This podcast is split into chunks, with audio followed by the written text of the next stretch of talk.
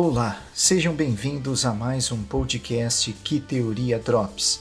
Pequenas introduções sobre autores da teoria da comunicação.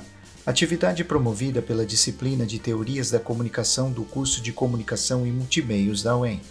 Sob a orientação do professor Dr. Gustavo Luiz Ferreira, para o podcast de hoje, temos a presença dos narradores Amanda Thieme e John Ferreira, além deste que vos fala, André Betim. Hoje vamos falar de Stuart Hall, codificação e decodificação. O artigo está presente no livro Da Diáspora, que é uma coletânea de textos do autor. Stuart Hall nasceu em 32 na Jamaica e desde muito novo se interessou por temas relacionados a questões sociais e à cultura. Sendo um teórico cultural, estudou a linguagem, as relações de poder e como isso ocorria nas práticas discursivas. Além disso, ele é considerado um dos fundadores dos estudos culturais, corrente teórica que estudou a cultura das classes trabalhadoras e o seu uso dos meios de comunicação. Hall começa o capítulo contrapondo o modelo funcionalista de comunicação.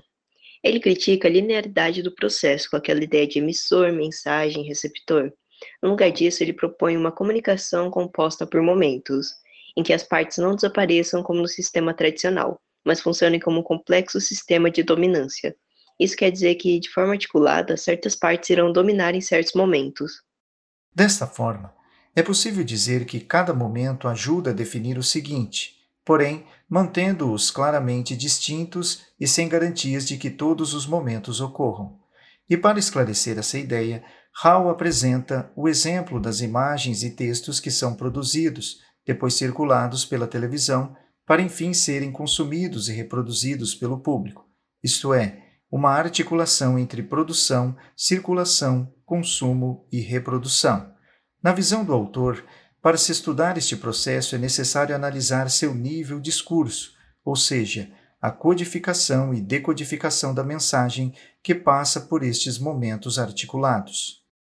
Nessa perspectiva, os espectadores interpretam por si mesmos a imagem apresentada, podendo ou não ser o que o produtor da mensagem pretendia inicialmente, Levando isso em consideração, Hall observa três características do processo comunicativo. Primeiro, que ele não funciona como uma transmissão linear. Segundo, que pessoas constroem seus significados em grupos e não sozinhas. E, em terceiro lugar, que a comunicação não é apenas uma emissão de fatos, já que as mensagens são alteradas a todo momento em interações de codificação e decodificação. Em resumo, a ideia central do capítulo é justamente que a comunicação é um ciclo feito de partes articuladas, sendo que, em certos momentos, uma parte possui maior dominância que a outra, o que nos leva a entender que, apesar da dominância, essas partes não desaparecem, ou seja, várias ações são tomadas em conjunto para chegar em um resultado final.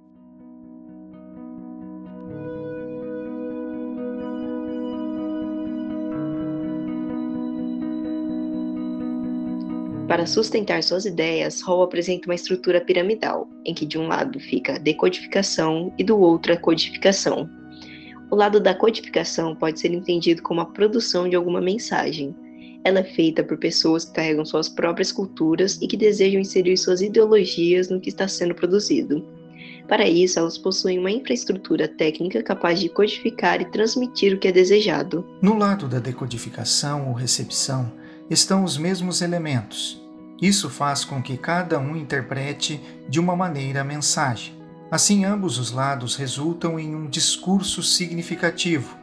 No lado do produtor, é criada uma estrutura de sentido para resultar em um programa com determinadas mensagens, enquanto no lado da recepção, as pessoas já possuem uma estrutura de sentido e vão decodificar a mensagem para então usá-la em seu dia a dia. Na forma como Stuart Hall nos apresenta o modelo de codificação e decodificação, fica evidente como tanto o produtor quanto o público têm papéis muito específicos dentro desse modelo.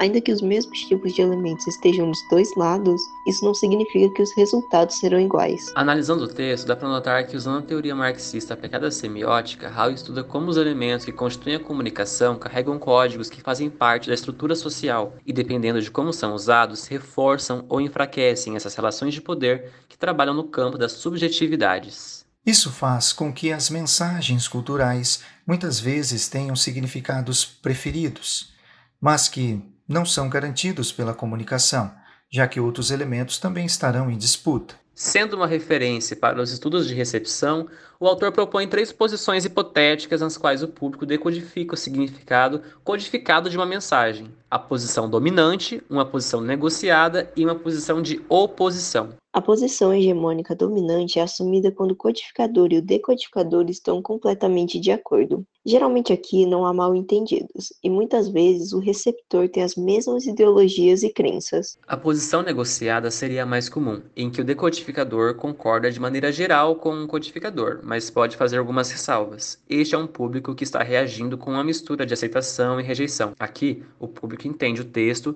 e não concorda ou discorda totalmente mas em vez disso é possível que suas opiniões sejam diferentes em algumas partes.